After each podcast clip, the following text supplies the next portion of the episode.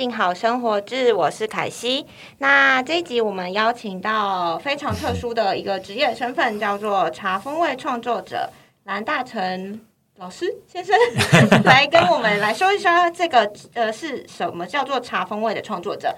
那今天这集呢，我们有特别邀请到也是静好的编辑心仪，嗯，来跟我们一起来聊聊这个主题。那请两位先跟大家打声招呼。好，主持人好，然后各位观众大家好，我是蓝大成蓝老师。大家好，我是泽边心。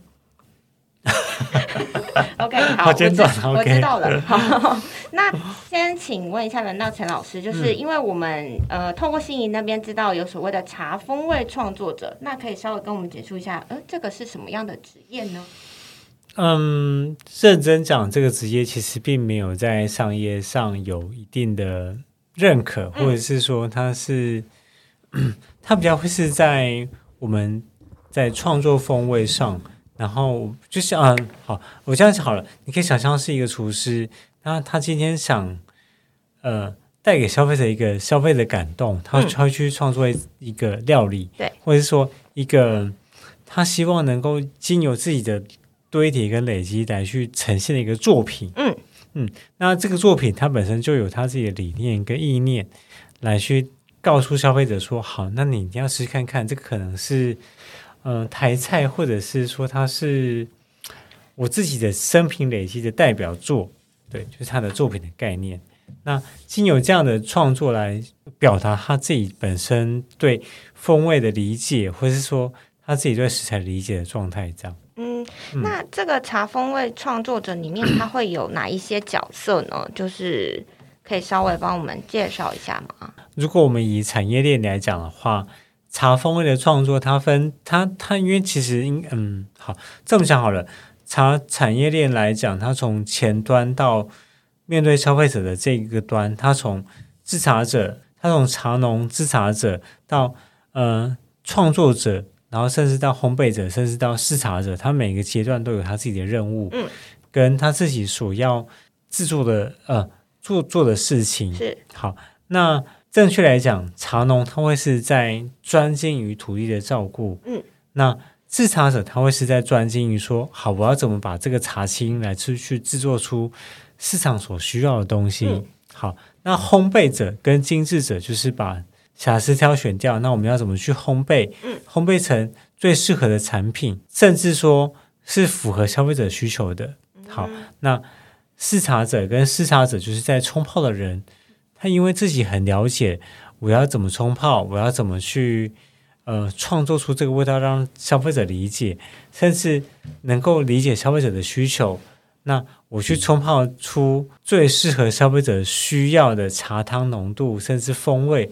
来跟消费者去做沟通，所以他会一连串着，嗯，从产地中中间到最后冲泡，面对消费者来讲，他会有整合所有的语言的概念。嗯，对我，我必须先理解消费者要什么，然后我再理解我要怎么去跟农民，我要怎么去跟产地沟通，那来跟农民沟通说，好，我今天所要需求的是什么？嗯。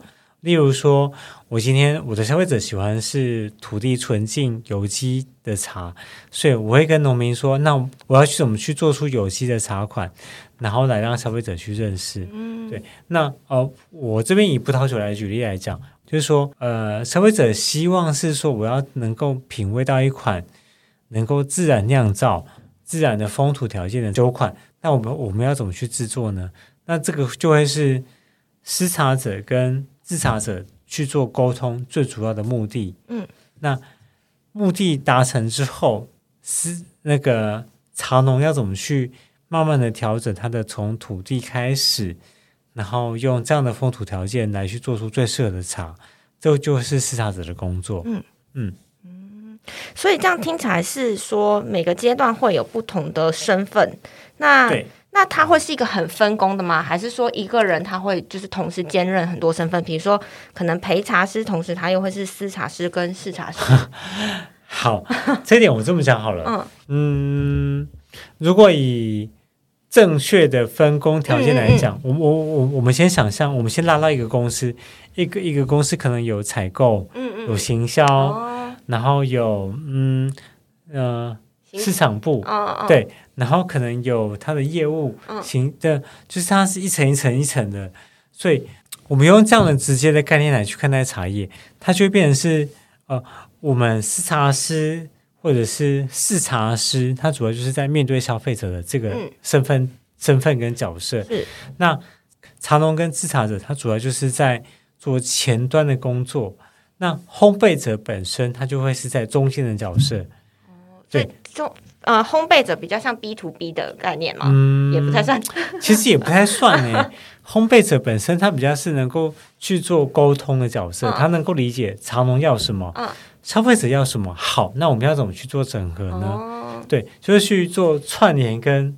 我我我我我常常讲这件事，就叫做转译。嗯，就例如说，嗯，我能够把这个语言清楚的沟通给你，嗯它就是一个沟通的角色嘛。对，那像翻译也好，对，那我们的角色就会像是我们能够沟通茶农跟呃市场，嗯，市场要什么，好，那我们请茶农做什么。或者是茶农做什么？那我们要怎么去跟消费者讲说？哎，其实茶农今天很用心的做了一款茶款，那我们要怎么去感受跟品味它呢？嗯，对，那叫做转译者。嗯，那我会觉得中间者的角色会比较类似像转译者的角色，嗯，他要去理解从市场、从茶农，应该说好，他要从理解前端跟末端他们的每个每个的环节之后。再去离跟消费者沟通说好，那今天这款茶它其实是茶农非常非常用心制作的，嗯那你可以用什么样的方式来去品味，来去理解它？它会是转译者的角色。嗯，了解。那刚刚这样听下来，老师有没有什么？哎，还是心仪有心有什么要补充的吗？大家如果听这集觉得语速有点慢的话，是因为我们的作者哥 刚喝过才来上节目，请大家包涵一下。那那个我们没关系，我们这样才能问到最真实的 那个。刚才作者比较放松。刚才大成有讲到几个，就是你的工作重点吧，那会有三个，因为你有陪茶师、视茶师跟视茶师的三个身份，我们分开讲。那陪茶师我们都听过烘豆师，他们两个是是一样的吗？OK，嗯，会很类似。嗯，应该说，好，我我们先单纯来论烘豆师这个角色。烘豆师他跟豆商进的是生豆，它是原物料，就是呃，你可以考虑，你可以想象它就像是食材，它本身它需要经过，它像是食材厨师跟呃牧农，他进了鸡肉本身，他去理解它的食材。那我们在去思考说，好这个食材拿到了，那我要怎么去做烹调？就像红豆师说，哦，我们拿我们拿到生豆了，那这个生豆的含水量，它的目前的风味状况、香气的状况，它是对以鸡肉来讲，它是有放完血了吗？它是就最原本的状况。那豆子来讲，它是说它已经熟成了吗？它是否还有豆腥味？它的花香跟果香已经清楚了吗？那我们决定这样的味道之后，再去拟定我们的烘焙计划。嗯，那因为嗯，我们常说不同的原物料、不同的食材，要用不同的烹调方式来去做处理。例如说鸡肉跟猪肉，它不同的油脂分布、水分分布，那我会先决定完之后，再依照我想要呈现的呃料理状况，某些某些料理可能要干煸，某些料理可能要湿润，那我会依照食材的状况跟我的最终呈现的情况来去决定我要怎么去烹调。嗯，对，那决定烹调的情况下之后，就会像我们刚刚讲的，生豆商跟烘焙师。那烘焙师他会看到生豆的，哦，我们讲毛豆，毛豆来看到之后，哦，它的含水量多，含水量少，瑕疵多，瑕疵少的情况下来去决定说，好，我要怎么去做烘焙。嗯，所以你对你这边的话，可能是看到毛茶，然后再来看茶，来陪茶，嗯，比较不是诶，我我个人比较任性，我是更推到更前面、更前端。对，嗯。我会比较推到更前端，跟生豆商讲说，嗯，好，我今天想要创作出一个我要含水量非常非常非常低的茶款，或是豆子，我要含水量非常非常非常低的因为我希望能够去创作出我心目中的味道，所以我会先在心目中架构出这个风味的蓝图，嗯，然后我希望它是在花香在前面，果香在后面，那原物料的风味衬在底下去，让花果香能够是均匀合奏，就像我们讲讲合奏的方式，那花香果香能够很轻快的跳动的来去做出整个整个的风味的结构，所以我会把一个目标。我们会先制定出一个目标，就是我们有了呃原物料，那有了目标之后，那我要去思考说，好，那我要怎么用这样的原物料来去创作出这样的风味结果？对，那它是一件很有趣的事情，就像是我们以工作也好，或者是很日常生活中的状态，基本的概念，那我有了工作的目标，那我要怎么去创作？我要怎么去完成它？那我就会开始去思考说，好，我的目标已经制定下来了，那我要怎么利用步骤的一二三四五六七，那让他去完成我所要达到的目的。我要经过各种的行为、跟包装、跟工序来去完成我想要达成的目的。那我要怎么去完成我的风味？我要怎么让消费者知道说它的原物料是很好的？那怎么经过我的？制作来去感受到我的心意跟创作，来去做完成最终的风味目的，这样。哎，我突然发现我还没自我介绍，那要不要补充先自我介绍一下？好，嗯，好，我我常我常很开玩笑的跟我的各种各个朋友，跟我的呃学生也好，或是说我的听众也好，我讲说，其实我是一个被茶耽误的历酒师。那为什么会这么讲？是因为其实我的专业还是在茶本身，茶的创作，茶从土地怎么生长，它的风味的表现。那我要怎么去烘焙它？我要怎么去精致它？我会比较像是 chef 的角色。嗯，我今天拿到了食材，我要怎么去做烘焙创作的角色？那我要怎么去呈现给消费者？这是我的我的我的身份定位。好，那我们刚刚回来刚刚那个话题说，嗯。为什么会讲 chef？是因为大部分在讲茶这件事情，可能会比较死板，会比较传统。嗯，那我们今天的角色，我的角色会比较像是我用风味的概念，回到最终的原物料的本质，来去跟消费者讲说：好，这个茶应该是什么样的味道？我们应该怎么样去品味它？我们应该怎么去理解它的呃土地细节、制作的细节？烘焙的细节一层一层的叠接，一层一层的堆叠起来，来去达成这样的完整的风味跟作品。那经有这样堆叠之后，我才去来去告诉消费者。所以其实我的角色会是比较是在于 chef 风味传达者、风味转移者的角色，来去跟消费者讲说：那你要去品尝它啊，这样的味道、这样的风味，那你才能去理解它的用心在哪里。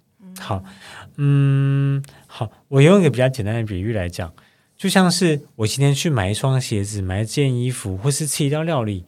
今天当有一位能够跟我解释的很详细，说你这道料理是什么样的食材，经过怎么样用心的烹调，才能够完成这样的结果，或是像你今天去画廊，你今天去感受一下哦，我能够理解创作者的。思维思路怎么去创作这幅画、这个作品的时候，我就能理解他原来是这么的用心，他原来是在思考是这么的缜密，而不是只有他自己的想法而已。那这样的情况下，慢慢的、慢慢的，你就能够对对这个产品的价值有更深厚的堆叠。嗯嗯，那我觉得茶也是一样。我们传统在喝茶的时候，你会觉得，嗯。茶就是这样的创作啊，茶就是当年度的师傅采收什么，我们就做什么。那我们这样，我们我们我们这样讲，就是看茶做茶。但其实我们应该回到更深层面的去思考。他说：“好，那你应该用你有这样的原物料，那你应该用什么样的方式来制作它呢？那怎么样去做会更好呢？嗯，对，而不是说哦，食材怎么样，我们就做什么。”食材是 A，我们就做 A plus。那你应该是食材是 A 的时候，我们应该这样思考来讲说，哦，我们可以思考说，我们怎么融合 A 跟 B 跟 C 去做出更适合表现 A 的料理呢？嗯，对，所以我会常讲说，这是个风味设计者、风味创作者的角色，他会是更跳脱出传统的既定印象的角色，来去思考着说，好，我的食材怎么创作，我的作品应该要呈现给消费者什么样的味道？因为难免，嗯，应该说，其实我觉得这件事有点不公平诶。怎么说？因为，嗯，一般的创作者，他的原物料是一个你可以去决定的事情，但是哦以茶来讲，它的原物料是你不能决定的。哦。啊，这件事就很有趣，是一个是你可以依照你的原物料，我、这个原物料很清楚嘛，像是捏陶来来讲好了，我自己可以依照我的陶土来去捏塑，塑造成我的作品。嗯，但是茶不行诶，茶是一个今年采收什么，今年的风土是什么，今年的气候是什么。它已经决定了，所以我必须要依照这个气候跟风土来去决定说，哇，今年的原料我就必须要去这么去创作。它或许是有点不公平，可是对我来讲是一个很有挑战性的事情。今年的茶农怎么收成？那我要怎么去制作呢？我跟茶农怎么沟通呢？我已经既定的印象知道说，哦，雨水可能会不足，雨水可能会丰富，后质呃质地可能会饱满。那我要怎么去创作？那就会是一个又跟我觉得局限这个事情，或许就是一个激发更多可能性的创作的事情。嗯嗯这样听起来好像就是老师的角色比较像是呃传统茶叶可能就是产什么茶，然后后端的制作者就怎么样去做它。但老师他是想要从后端制作回归到就是产出茶本身去调整它，就是是由后往前，而不是前面给什么我们后面的人就做什么的感觉这样子。好哦，那我们这一趴我们就再问一个最后一个比较重要问题，就是因为老师刚刚讲到很多身份嘛，那其实我觉得最关键的还是对于自己的对于风味的辨认程度。很多人他可能他的对风味的掌握度不是这么的。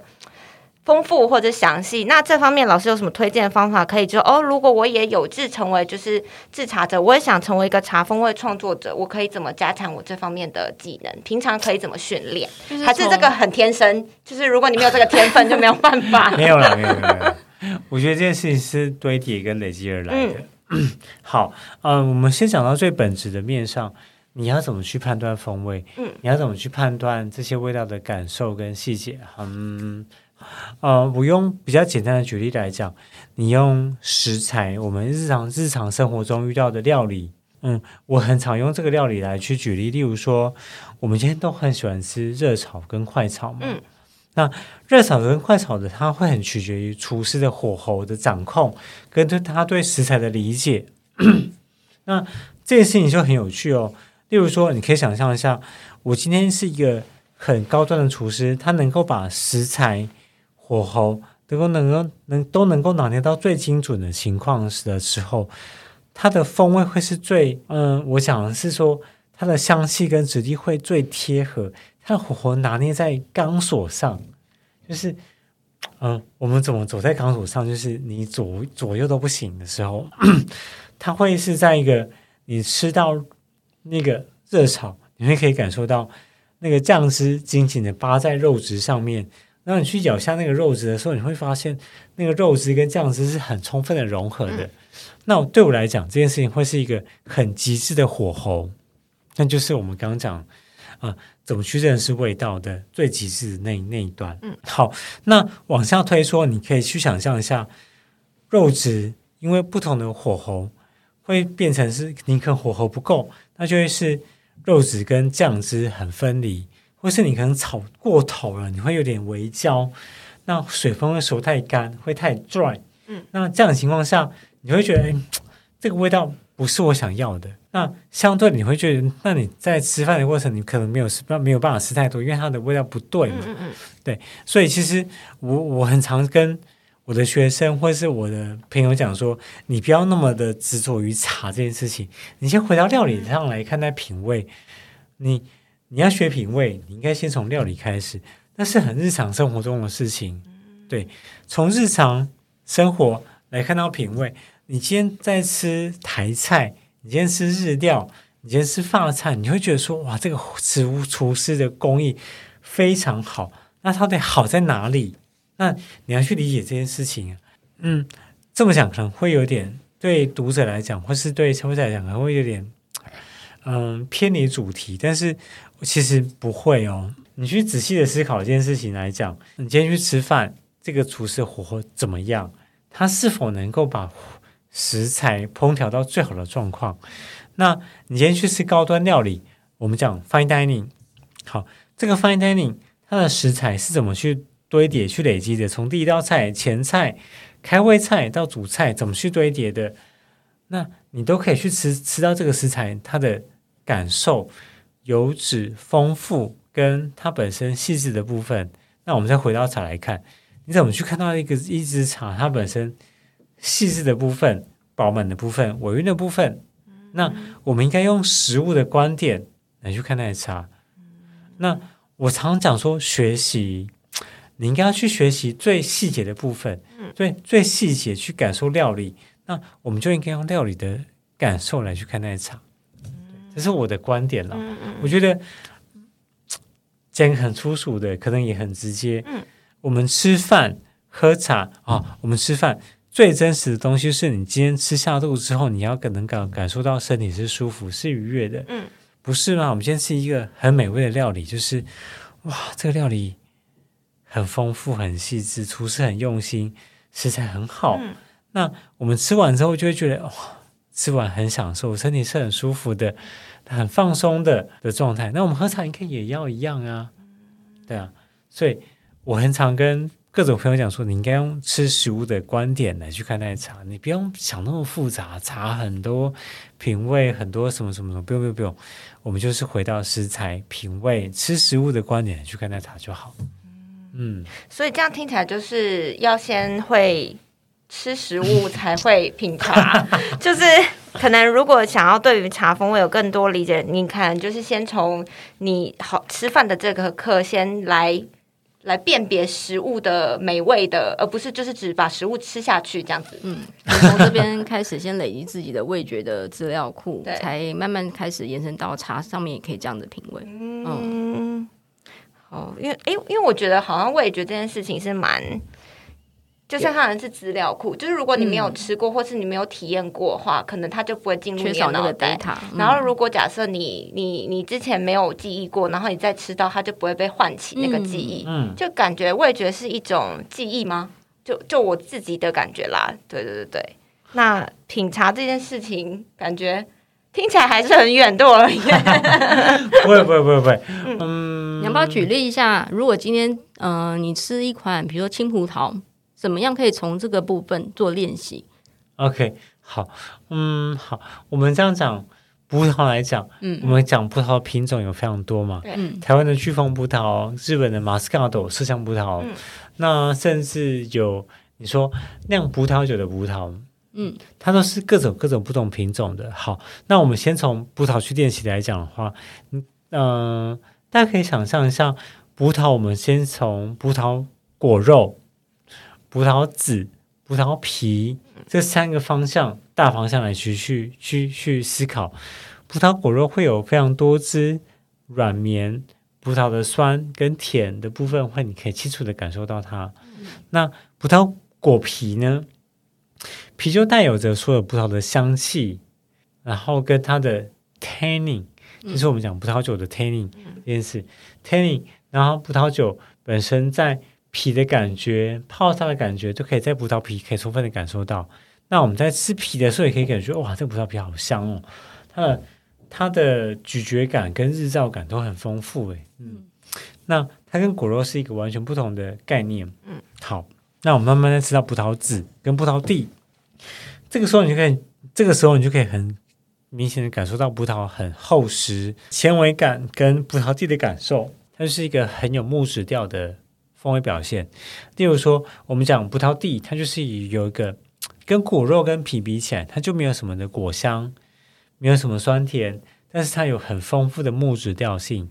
那这个木质调性就是像葡萄蒂一样，是有点粗、有点涩，在口中、在扒在舌面上、在上颚上、在两颊，是一个非常清楚的涩感的表现。嗯，那这个涩感呢，我们就可以想象是茶，我们已经泡到很后面了。嗯，它是有点带微微微的涩感，但是它在口中会慢慢的化开、绽放，或像是葡萄酒会有点微微的 tanning 在舌面上会抓紧的。